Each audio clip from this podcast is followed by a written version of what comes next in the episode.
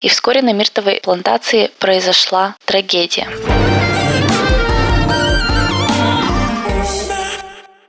Всем привет! Это подкаст «Я боюсь». Меня зовут Аня, и сегодня моя очередь рассказывать короткую историю. Напомню, в этом сезоне раз в две недели мы собираемся полным составом вчетвером. Один рассказывает какую-то загадочную, страшную, трагичную, напряженную историю, и мы все вместе ее обсуждаем. А раз в две недели кто-то один забирает себе микрофон и делится с вами мини-историей про страшное место, которое кажется ему или ей интересным. И прежде чем приступить к своей истории, я напомню вам, что мы всегда очень ждем и очень радуемся отзывам на Apple подкастах, личным сообщениям в соцсетях, в нашей группе ВКонтакте или в запрещенной соцсети с картинками. Пишите комментарии, пишите личные сообщения, рассказывайте, как у вас дела, пишите обратную связь на выпуске. Мы всегда очень-очень ждем и очень-очень радуемся. Ну и напомню, что нас можно поддержать на Boosty и на Патреоне, если Boosty для российских карт, Patreon для зарубежных карт. Если хотите поддержать нас материально, то тоже будем благодарны и очень рады. Когда я думала, о чем рассказать, мне не хотелось, если честно, брать какое-то жуткое или грустное место, потому что хотелось чего-то лайтового, чтобы было немножко и страшно, но при этом не напряжно. И я увидела статью про дом с призраками.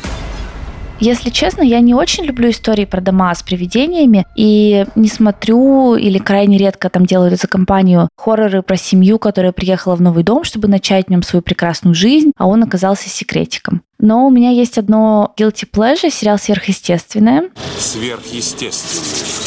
Это, кстати, не рекомендация. Если не смотрели, то и не надо. Там два брата Дин и Сэм Винчестер ездят по Америке и мочат всякую нечисть. И про дома с призраками там огромное количество серий. Братья защищаются от них с помощью круга из соли, стреляют пулями с солью, отбиваются железными прутьями. Чтобы избавиться от призрака, сжигают останки человека, чей призрак кого-то там преследует. Все по классике. Поэтому, когда я наткнулась на описание сегодняшнего места, о котором я расскажу, я сразу почувствовала легкую ностальгию по сериалу «Сверхъестественное» и подумала, что окей, возьму это место, оно как будто из этого сериала.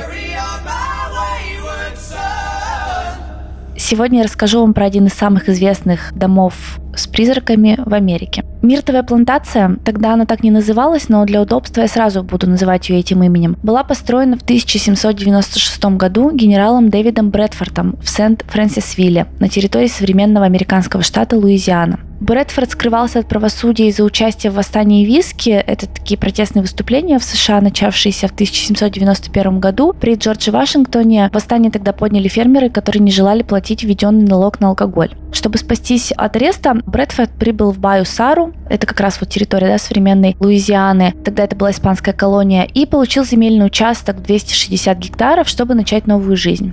В одном из источников я нашла информацию, что он возвел постройку на месте индейского кладбища, но альтернативного подтверждения этой информации не нашла. И во время строительства он жил один, а когда президент Джон Адамс даровал ему помилование, он перевез туда свою жену Элизабет и пятерых детей. После его смерти в 1808 году владения перешли сначала к его жене, а потом за управление взялся муж одной из дочерей Дэвида и Элизабет по имени Кларк Вудров, а дочь звали Сара Матильда. Именно с ним связана первая страшная легенда миртовой плантации.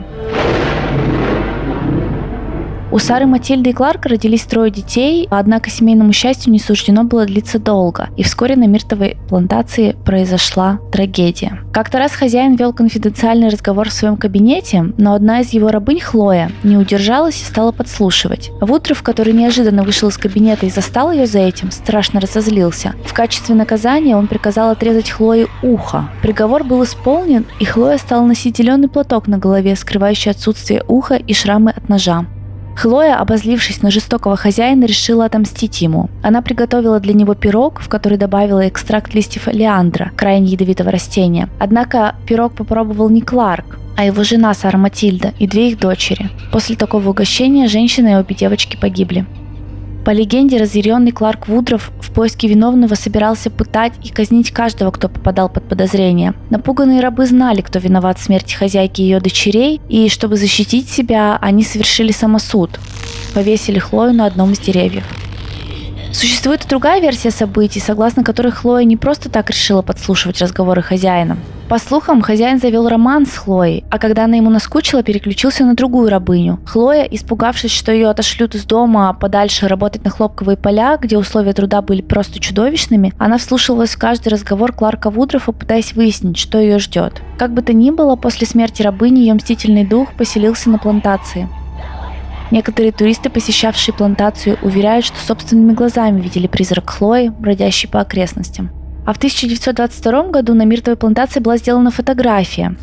Кстати, ее вы можете увидеть в посте с материалами к выпуску в нашей группе ВКонтакте и в соцсети с картинками. Там есть отдельный пост, там есть несколько фотографий, связанных с историей. Была сделана эта фотография, которая привлекла внимание исследователей. На снимке отчетливо виден силуэт девушки, по описанию очень похожей на рабыню Хлою. Фотографией заинтересовала съемочная группа National Geographic Explorer, которая занялась ее подробным изучением. Специалистам так и не удалось определить природу явления на снимке. Из фотографий решено было сделать открытку, которую и сегодня можно купить на миртовой плантации.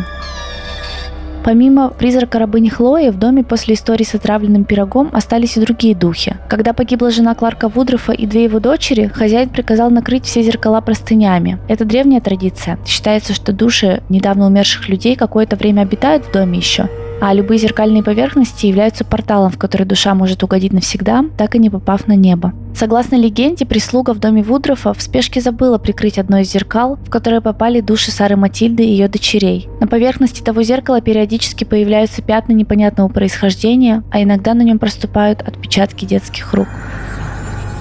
После мрачных событий, которые произошли в стенах дома, миртовая плантация сменила несколько владельцев, каждый из которых был вынужден продать ее по разным причинам. Последними владельцами плантации до гражданской войны стали Рафин Грей Стерлинг и его супруга Мэри Кэтрин Коп. Семейная пара перестроила дом, он стал вдвое больше, а название плантации было официально изменено на миртовую плантацию. Через четыре года после завершения проекта Стерлинг умер от чехотки.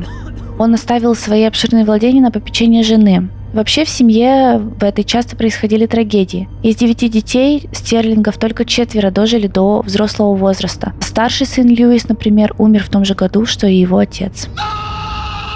Следующая легенда плантации связана с временами гражданской войны в США 1861-65 годов. Во время войны между штатами миртовая плантация была разграблена мародерами. Неизвестно, что именно произошло, когда они ворвались в дом, однако трое из числа охотников за сокровищами были убиты. После их смерти в дверном проеме, как говорят, осталось большое пятно крови, которое не удается отмыть и по сей день. Некоторые уборщики, работавшие на плантации, уверяли, что когда очередь дошла до уборки того самого места с кровавым пятном, им будто что-то мешало пройти. После нескольких безуспешных попыток подобраться к зловещему месту, владельцы дома решили оставить все как есть. После окончания гражданской войны в доме появился управляющий Уильям Дрю Уинтер, который позже женился на дочери владелицы плантации Сари и превратился в полноправного владельца. Но в стенах дома снова произошла трагедия. Уинтер был застрелен человеком по имени Уэс Вебер в 1871 году. Мотивы этого убийства так и не были установлены, несмотря на довольно длительное расследование. По одной из версий, Уинтера выстрелили, когда тот стоял на самом верху лестницы, после чего он пошатнулся и замертво упал на 17 ступеньке.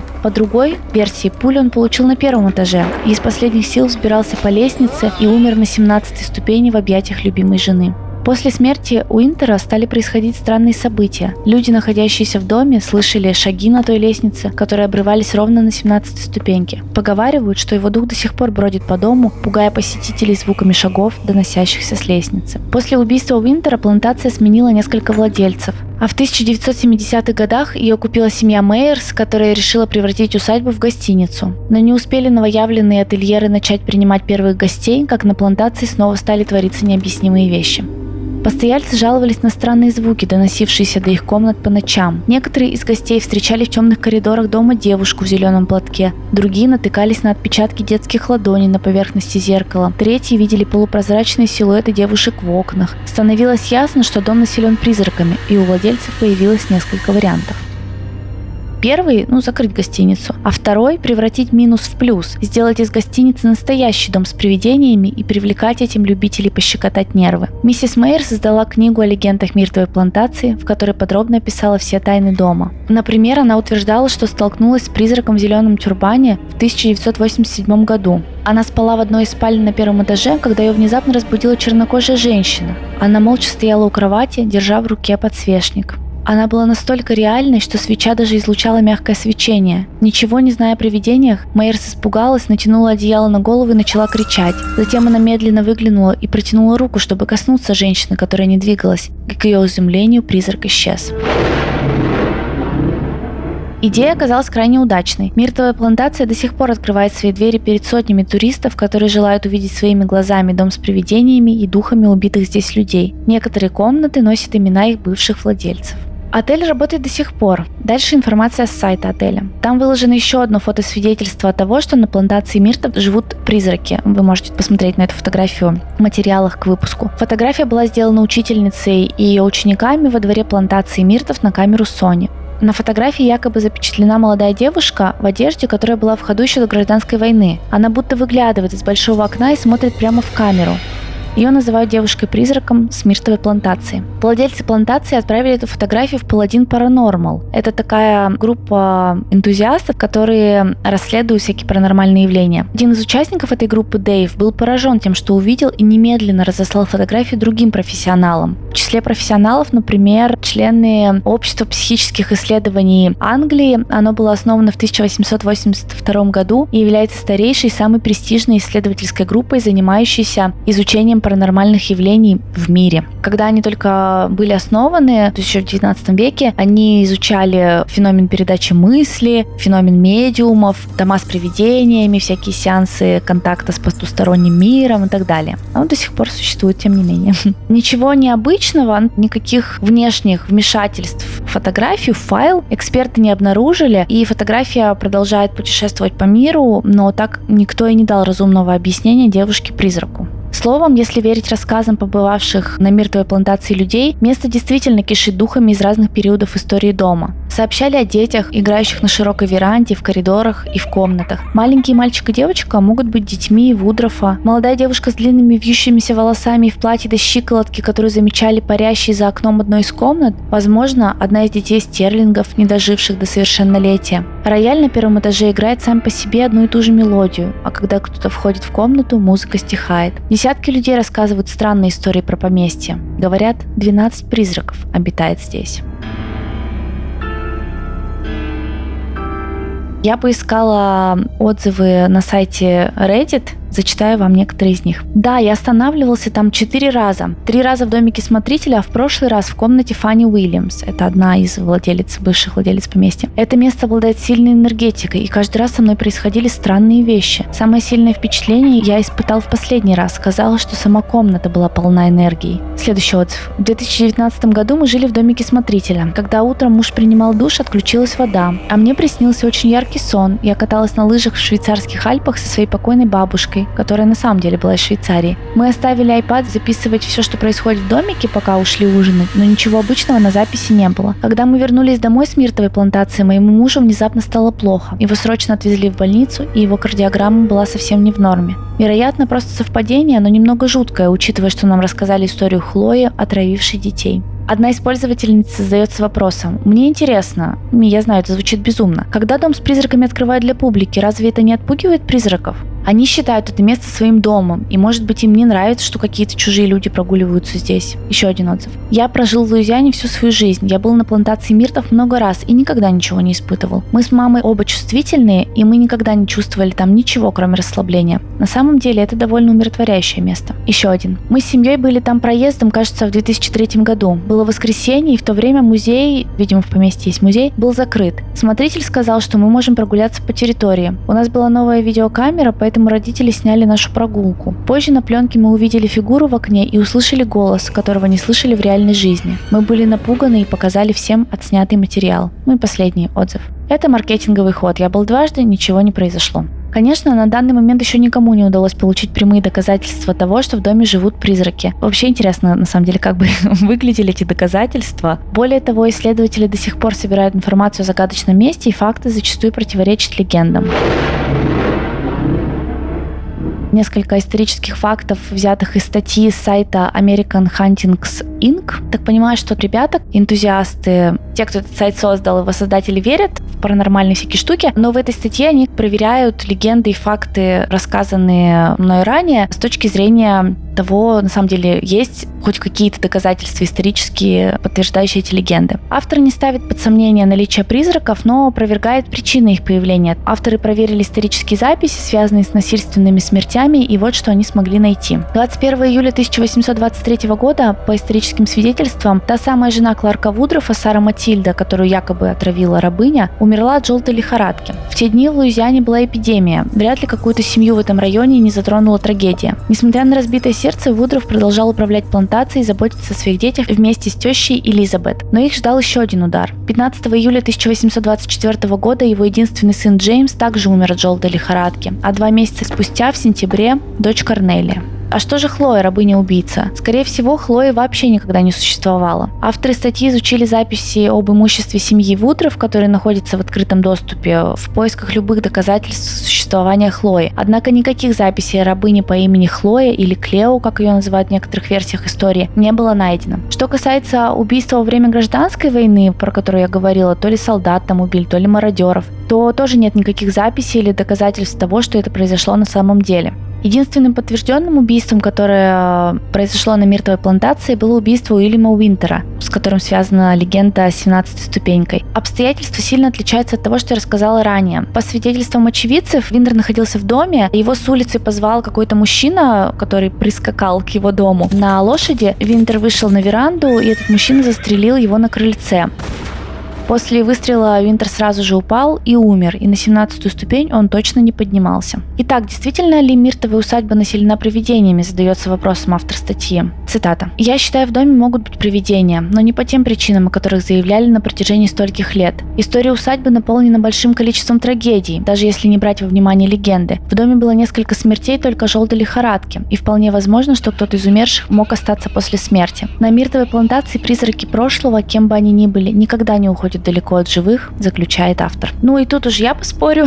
Логично, что на плантации история, которая насчитывает не одну сотню лет, умирали люди. Особенно с учетом того, что часть этой истории пришлась на довольно сложный период там эпидемии, войны, 18-19 век, развитие медицины, ну такое, не очень, скажем так, продвинутое. Тем не менее, предприятие, отель, миртовая плантация процветает, люди любят пощекотать нервы, скептики проверить на своем опыте, что никаких привидений нет, а романтики, может быть, увидеть силуэт юной девушки в окне или услышать звуки рояля, который играет сам по себе. А заманчивое описание на сайте отеля добавляет мотивации. Вы только послушайте. Миртовая плантация приглашает вас окунуться в прошлое и насладиться великолепной довоенной архитектурой. Отдохните в гигантском кресле качалки на широкой веранде или прогуляйтесь по историческим местам, засаженным дубами, миртами, азалиями и другой флорой, типичной для довоенных плантаций. Мы надеемся, что вы запланируете поездку к нам, чтобы узнать больше об истории, а также познакомиться с тайнами, которые окружают один из самых известных домов с привидениями в Америке. А стоимость номера, кстати, от 200 долларов. Ну, в общем, как вариант э, туристического аттракциона вполне себе. А мне интересно ваше мнение. Вы верите в дома с призраками? Пишите мне свои комментарии в наших группах, в соцсетях, пообщаемся на эту тему. Или если вы любите сверхъестественное, тоже напишите. Или если не любите, можете тоже написать. Спасибо, что послушали. Я хотела рассказать ненапряжную историю, отвлечь вас хоть на 15 минут от забот и тревог. Надеюсь, у меня это получилось. Всем еще раз спасибо и до встречи через неделю в большом выпуске. Пока-пока!